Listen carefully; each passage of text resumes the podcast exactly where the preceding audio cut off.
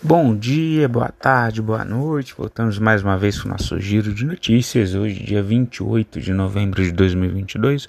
Lembrando que as notícias aqui veiculadas não são recomendação de compra, de venda ou análise, mas notícias disponibilizadas pela grande mídia. Primeiro, eu gostaria de pedir aí para o pessoal acessar o Giro de Notícias 10 ali no Instagram. Tá? Queria saber quem está acompanhando o podcast matinal. Uh, em relação às commodities, petróleo Brent está caindo 2,82%, está sendo negociado a 81 dólares e 23 cents. Tá? O petróleo WTI cai 2,79, sendo negociado a 74,15. E o minério de ferro em Dalian ele sobe 2,37%.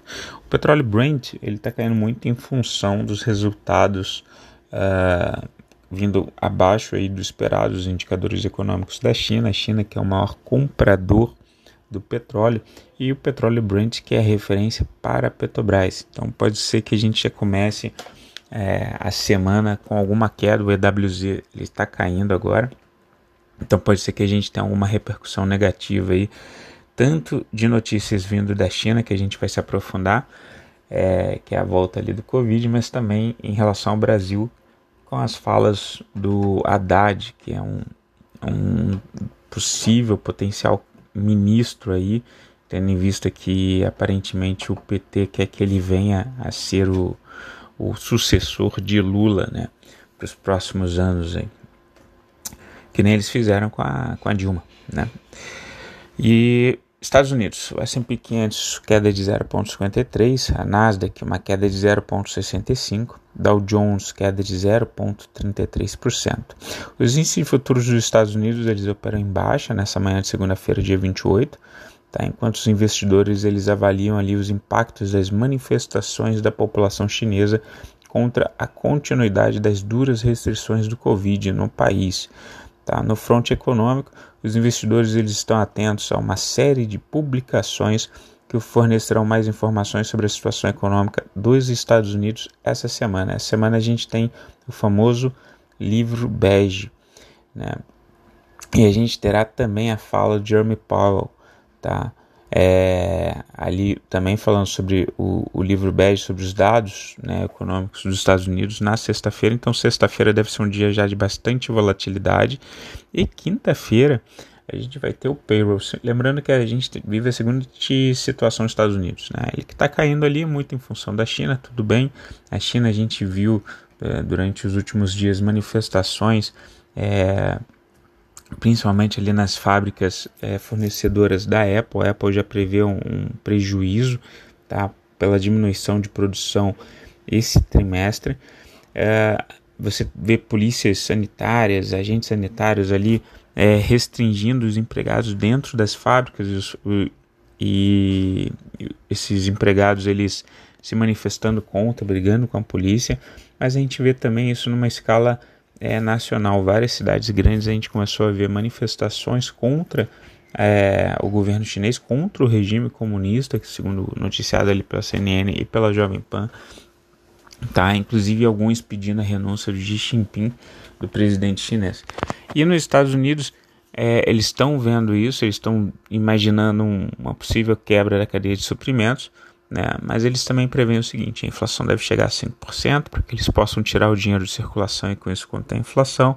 Mas eles precisam sempre acompanhar o seguinte, né? E o livro bege é super importante para isso. Eles precisam ver como está o desempenho econômico, se está subindo ou não, né? Ou se teve uma queda, uma contração da economia muito forte, né? Mas eles precisam também ver o número de pedidos de seguro-desemprego, porque quando você aumenta a taxa de juros e tira o dinheiro de circulação, você obviamente está desestimulando a criação de novos empregos e a produção industrial. Em relação às criptos, Bitcoin caindo 1,98, vem sendo negociado a 16.223 dólares. Na Europa, estoque 600 alta de 0,24, mas a gente tem o FTSE 100 caindo 0,60, o DAX da Alemanha queda de 0,23. Os mercados europeus eles operam em sua maioria ali numa queda, tá? Enquanto os protestos contra o Covid eles continuam, as manifestações então é, acabam prejudicando também a Europa, a Europa que vive uma situação ainda pior do que os Estados Unidos, porque você tem vários países com inflação acima dos 10%, como a Alemanha, Espanha, Inglaterra, eles vivem esse aumento de taxa de juros, desestimulando aí a, a economia, daí o pessoal prevê uma recessão um pouco mais forte para o ano de 2023, mas eles vêm também enfrentando o alto custo energético na produção. Então a gente tem produtos muito caros, né? E a gente tem o financiamento desses produtos também mais caros, o que desestimula o consumo. Na Ásia, na Ásia a gente tem um índice Nikkei queda de 0,42%, Xangai caindo 0,75%, Hang Seng caindo 1,57%. Durante o fim de semana, então, esse é o foco principal.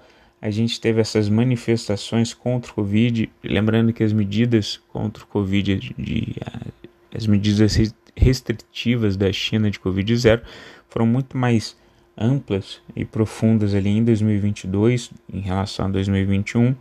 É, só que quando eles foram ensaiar uma liberação dessa política zero, os casos de Covid simplesmente explodiram.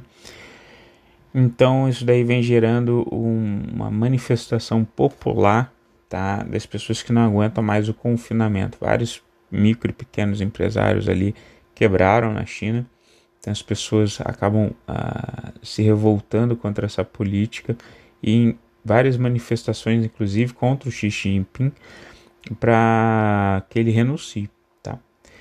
No Brasil, Ibovespa queda de 1,2%, né? e dólar subiu 0,9%, foi R$ 5,35, depois que o Lula indicou Haddad para falar com os banqueiros, o mercado não viu isso com bons olhos, tá? o mercado simplesmente não gosta do Haddad, porque ele só fala ali basicamente aumento de tributação, Uh, e ele defende, a tese de mestrado e doutorado dele foi nesse sentido, ele, ele, defende muito políticas de esquerda, que são políticas inflacionárias, né, que não deram certo em vários outros países do mundo. Aí.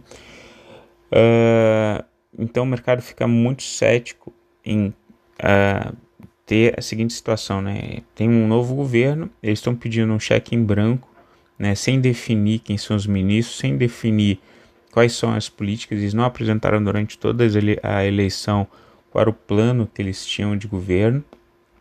E aí você tem uma pessoa que, obviamente, é, vem sendo tratada como um possível sucessor do Lula para os próximos anos, tá? Só que o mercado não gosta, né? Já teve um, um desempenho muito, muito fraco em São Paulo é, e que defende pautas, né? que o, até o, o Meirelles falou, de, né? O, o, Lula parece que dilmou, né? Ele defende o, o, o Haddad, esse daí escolhido pelo, pelo presidente ali eleito, Luiz Inácio, ele defende pautas de aumento de tributação, é, de, num país que já tem uma carga tributária muito pesada em relação ao mundo, né? tributação de 50% sobre é, herança, você fazer a revisão do cálculo do imposto de renda, né, da, das alíquotas ali de imposto de renda, vem defendendo também outras coisas um pouco mais para a esquerda que não agradaram o governo, o, o, mercado como um todo, a população né, como um todo. Tem muita gente que não votou no, no Lula não por gostar do PT, mas porque tinha um, uma certa repúdia muito causada também pela mídia ali contra o Bolsonaro. É, mas defendendo coisas como criar um congresso paralelo, que nem foi feito na Venezuela, diminuir o poder do exército e criar uma força também paralela, também como foi feito na Venezuela, pauta de, de, é, de, de retirada de armamentos, né, desarmamento, né, algo que já tinha sido votado pela população depois regulamentado, quer dizer, a gente deve ter um cenário muito, muito complicado para 2023, tá? o mundo lá fora já está com uma situação muito, muito complicada. A gente China, que é um dos nossos maiores clientes, estão consumindo bem menos do que eles costumam uh, consumir, estão numa crise também muito complicada. Então a gente não vai ter muita receita, muito PIB decorrente dessas exportações. E a gente tem um governo que entrar, que é um cheque em branco, aumentar os gastos, né, sem apresentar exatamente quem é que vai cuidar desses gastos é, e como eles vão fazer isso. Né? Então, obviamente, o mercado não gostou. Isso daí tem jogado o EWZ para baixo. Tá? O Lula ele vai desembarcar em Brasília, tá? Ele desembarcou ontem à noite, domingo, tá? E ele deve assumir ali a negociação é, sobre a PEC, tá? Para 2023, para esse corte de gastos. O que a gente tem também é o seguinte: o Arthur Lira, presidente do, do Congresso, ele deve conseguir a reeleição sem apoio do PT. Isso é uma coisa ruim para o PT, tá?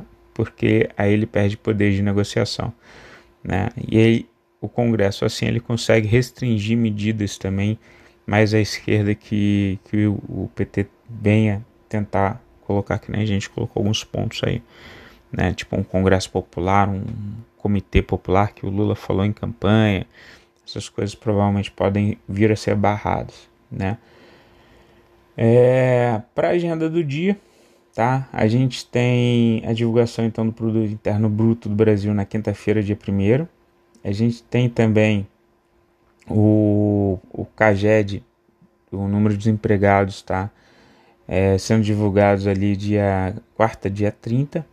Na sexta-feira a gente deve ter muita, muita movimentação, porque a gente deve ter tanto a atividade industrial do Brasil, que aí prevê um, um avanço aí de 0,5% na atividade industrial, mas sexta-feira a gente vai ter também é, a divulgação do payroll com o livro bege, fala do presidente do, do Federal Reserve, Jeremy Powell, então um dia de muita, muita movimentação.